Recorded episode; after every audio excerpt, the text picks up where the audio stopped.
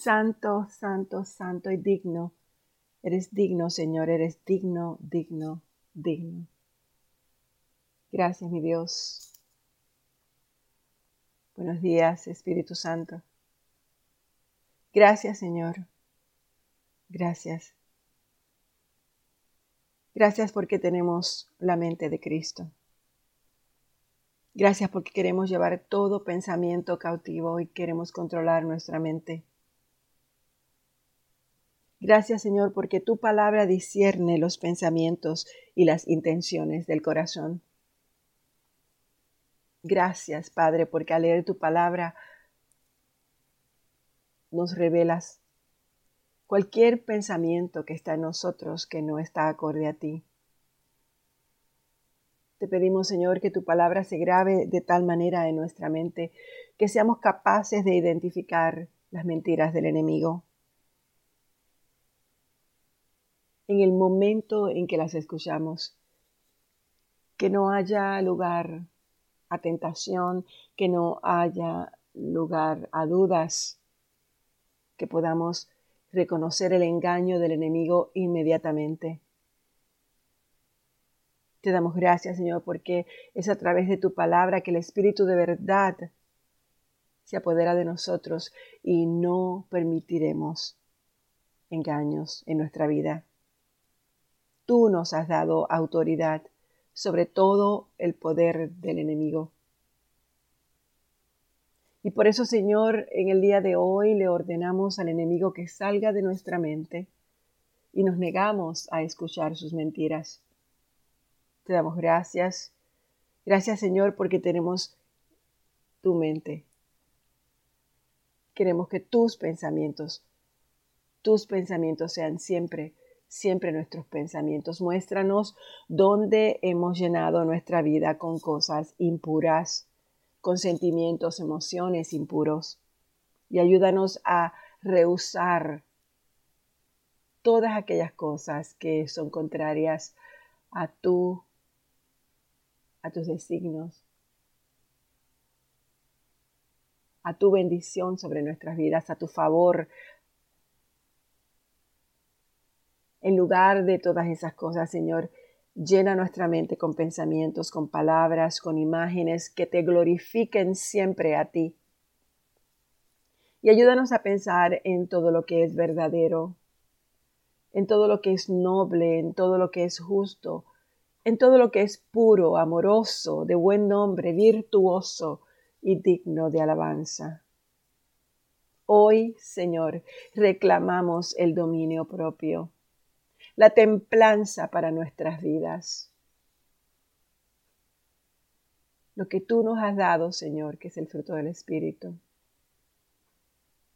Hoy, Padre, te pedimos, Espíritu Santo, que lo actives en nuestras vidas y que podamos vivir en gozo,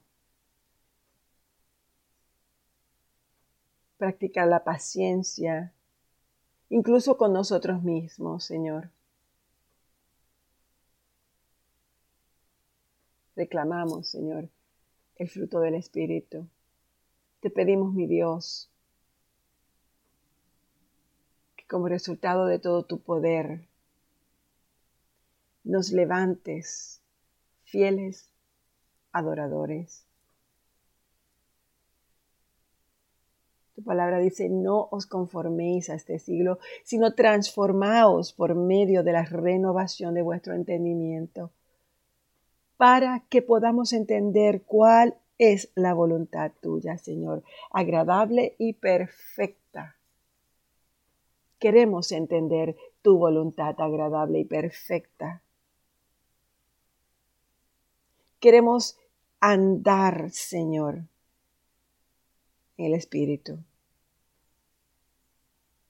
No en la carne, no queremos militar según la carne, porque reconocemos que las armas de nuestra batalla no son carnales, sino poderosas en Dios. Poderosas en ti, Señor, para destruir fortalezas que el enemigo ha erigido sobre nuestras vidas. para derribar argumentos y toda altivez que se pueda levantar contra el conocimiento tuyo, Señor, el conocimiento de quién eres tú. Y hoy declaramos que llevamos cautivo todo pensamiento a la obediencia de Cristo. Gracias, mi Dios, gracias en nombre de Jesús. Amén y amén. Buenos días, hermanas y hermanos. Un día frío hoy, con lluviecita, con cristalitos de nieve, pero eso cambia ahorita. Yo sé que va a cambiar. Pero siempre un nuevo día, una nueva misericordia derramada sobre nuestras vidas y una nueva esperanza. En el nombre del Padre y del Hijo y del Espíritu Santo. Y estoy contenta porque comenzamos con el capítulo 53 del libro de Isaías. Como les había mencionado ayer, es en este capítulo donde mi siervo, el siervo del Señor, es presentado. Yo creo que esto es uno de los momentos más culminantes en la profecía hebrea, sobre todo la profecía del profeta Isaías, y es una de las cosas que ocupa el primer lugar en, la realización de quién es el Mesías, de quién es Jesucristo, sobre todo porque es con este pasaje y el entendimiento claro de, de, este capítulo que podemos ver quién es Jesucristo, a qué vino Jesucristo, cómo tratamos a Jesucristo.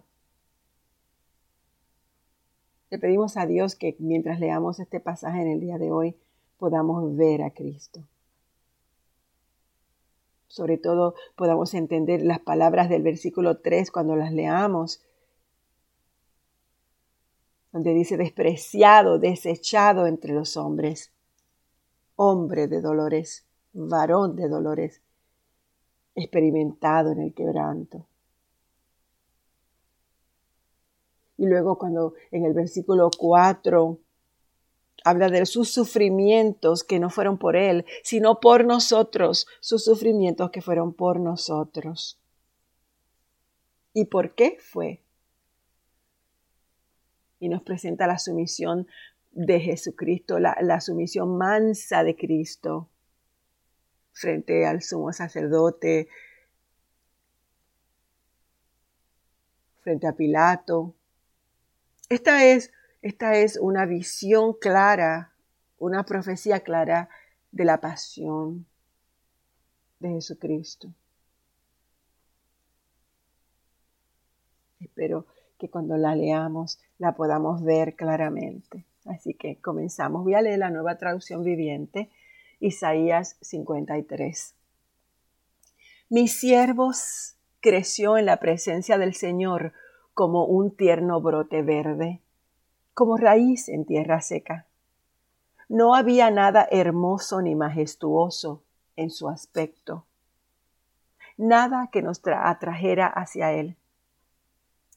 Fue despreciado y rechazado, hombre de dolores, conocedor del dolor más profundo. Nosotros le dimos la espalda y desviamos la mirada. Fue despreciado y no nos importó. Sin embargo, fueron nuestras debilidades las que Él cargó, fueron nuestros dolores los que lo agobiaron, y pensamos que sus dificultades eran un castigo de Dios, un castigo por sus propios pecados, pero Él fue traspasado por nuestras rebeliones. Él fue aplastado por nuestros pecados. Él fue golpeado para que nosotros estuviéramos en paz. Fue azotado para que pudiéramos ser sanados. Todos nosotros nos hemos extraviado como ovejas. Hemos dejado los caminos de Dios para seguir nuestros propios caminos. Sin embargo, el Señor puso sobre él los pecados de todos nosotros. Él fue oprimido y tratado con crueldad. Sin embargo, no dijo ni una sola palabra y como cordero fue llevado al matadero. Como oveja en silencio ante sus trasquiladores, no abrió su boca. Al ser condenado injustamente se lo llevaron. A nadie le importó que muriera sin descendientes, ni que le quitaran la vida a mitad del camino. Lo hirieron de muerte por la rebelión de mi pueblo. Él no había hecho nada malo y jamás había engañado a nadie, pero fue enterrado como un criminal. Fue puesto en la tumba de un hombre rico. Formaba parte del buen plan del Señor aplastarlo y causarle dolor. Sin embargo, cuando su vida sea entregada en ofrenda por el pecado, tendrá muchos descendientes disfrutará de una larga vida y en sus manos el buen plan del Señor prosperará. Cuando vea todo lo que logró mediante su angustia, quedará satisfecho y a causa de lo que sufrió mi siervo justo hará posible que muchos sean contados entre los justos, porque Él cargará con todos los pecados de ellos yo les rendiré los honores de un soldado victorioso, porque se expuso a la muerte y fue contado entre los rebeldes. Cargó con los pecados de muchos e intercedió por los transgresores. Wow. Es este capítulo es todo el recorrido de Jesucristo por nosotros, la razón por la cual Jesucristo dejó su trono de deidad para venir a salvarnos, a redimirnos, a levantarnos. Wow. Continuamos con el capítulo 54 de el libro de Isaías, donde dice, Canta, oh mujer sin hijos, tú que nunca diste a luz. Prorrumpe en canciones de alegría a toda voz, Jerusalén, tú que nunca tuviste dolores de parto, pues la mujer desolada ahora tiene más hijos que la que vive con su esposo. Agranda tu casa, construye una ampliación, extiende tu hogar y no repares en gastos, pues pronto estarás llena a rebosar tus descendientes ocuparán otras naciones y repoblarán las ciudades en ruinas. No temas. Ya no vivirás avergonzada, no tengas temor, no habrá más deshonra para ti, ya no recordarás la vergüenza de tu juventud ni las tristezas de tu viudez, pues tu Creador será tu marido. Está hablando de la iglesia, la iglesia de Dios. El Señor de los ejércitos celestiales es su nombre. Él es tu redentor, el Santo de Israel, el Dios de toda la tierra, pues el Señor te llamó para que te libres de tu dolor, como si fueras una esposa joven abandonada por su marido, dice tu Dios. Por un breve instante te abandonaré, pero con gran compasión te recibiré de nuevo. En un estallido de enojo aparté de ti mi rostro por un poco de tiempo, pero con amor eterno tendré compasión de ti, dice el Señor, tu redentor. Así como juré en tiempos de Noé que nunca más permitiría que un diluvio cubra la tierra, ahora también juro que nunca más me enojaré contigo ni te castigaré, pues las montañas podrán volver, moverse y las colinas desaparecer, pero aún así mi fiel amor por ti permanecerá. Mi pacto de bendición nunca será roto. Dice el Señor, el que tiene misericordia de ti. Oh ciudad azotada por las tormentas, atribulada y desolada. Te reconstruiré con joyas preciosas y haré tus cimientos de lápiz lazuli. Haré tus torres de rubíes relucientes, tus puertas de gemas brillantes y tus muros de piedras preciosas. Yo les enseñaré a todos tus hijos y ellos disfrutarán de gran paz. Estás segura bajo un gobierno justo e imparcial. Tus enemigos se mantendrán muy lejos. Vivirás en paz y el terror no te acercará. Si alguna nación viniera para atacarte, no será porque yo la haya enviado, porque todo el que te ataque caerá derrotado. Yo he creado al herrero que aviva el fuego de los carbones bajo la fragua y hace las armas de destrucción. Y he creado a los ejércitos que destruyen, pero en aquel día venidero, ningún arma que te ataque triunfará. Silenciarás cuanta voz se levante para acusarte. Estos beneficios los disfrutan los siervos del Señor. Voy a repetir esto. Estos beneficios los disfrutan los siervos del Señor. Yo seré quien los reivindique. Yo, el Señor, he hablado. ¿Alguien tiene sed? Venga y beba, aunque no tenga dinero. Vengan, tomen vino o leche, es todo gratis. ¿Por qué gastar su dinero en alimentos que no le dan fuerzas? ¿Por qué pagar por comida que no les hace ningún bien? Escúchenme y comerán lo que es bueno, disfrutarán de la mejor comida. Vengan a mí con los oídos bien abiertos, escuchen y encontrarán vida. Haré un pacto eterno con ustedes, les daré el amor inagotable que le prometí a David. Vean cómo lo usé a él para manifestar mi poder entre los pueblos. Lo convertí en un líder entre las naciones tú también darás órdenes a naciones que no conoces, y pueblos desconocidos vendrán corriendo a obedecerte. Porque yo, el Señor tu Dios, el Santo de Israel, te hice glorioso. Busquen al Señor mientras puedan encontrarlo. Llámenlo ahora mientras está cerca.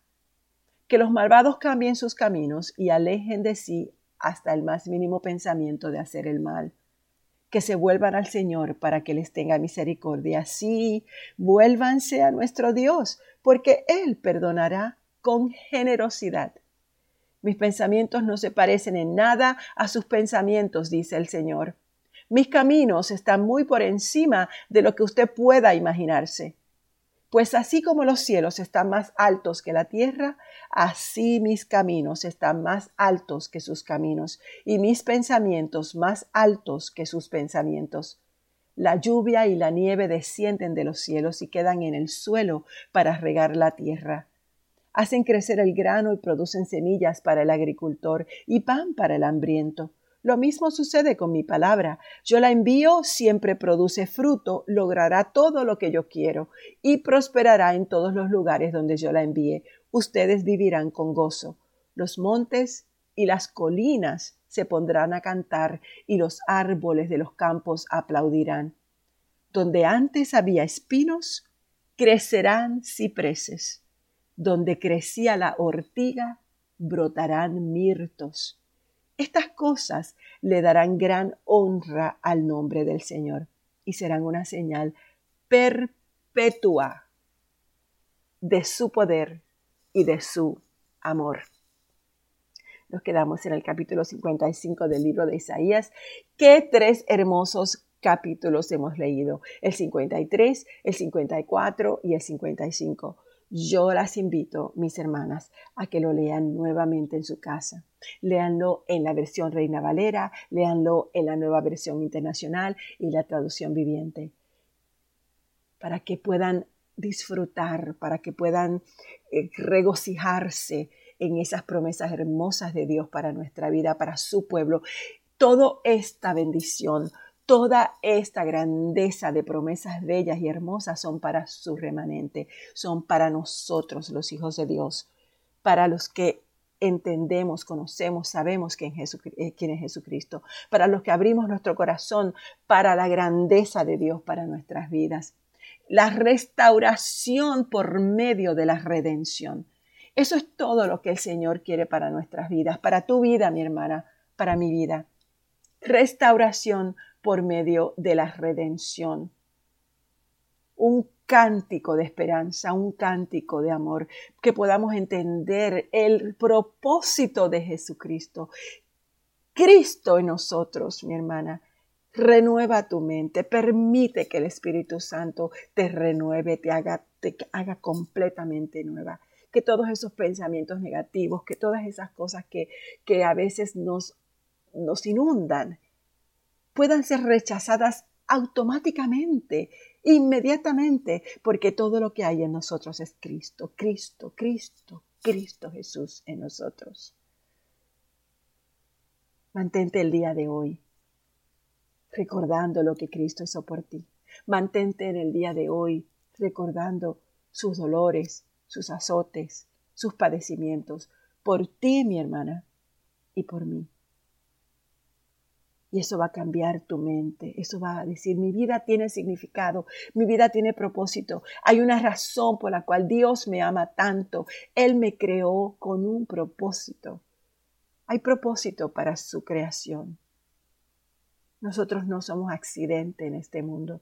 Si alguna vez pensaste que tú eres un accidente, si alguna vez pensaste que tú no tienes propósito, si alguna vez pensaste que no hay una razón, que no hay nada en este mundo que tú viniste a hacer, estás equivocada. Jesucristo derramó su sangre por tu vida, por tu libertad. Regocíjate Regocíjate, como dice él en el capítulo 54. Regocíjate, mujer, canta, prorrumpe en canciones de alegría, ensancha tu territorio, expándete, no te, no te mueras donde estás, expándete.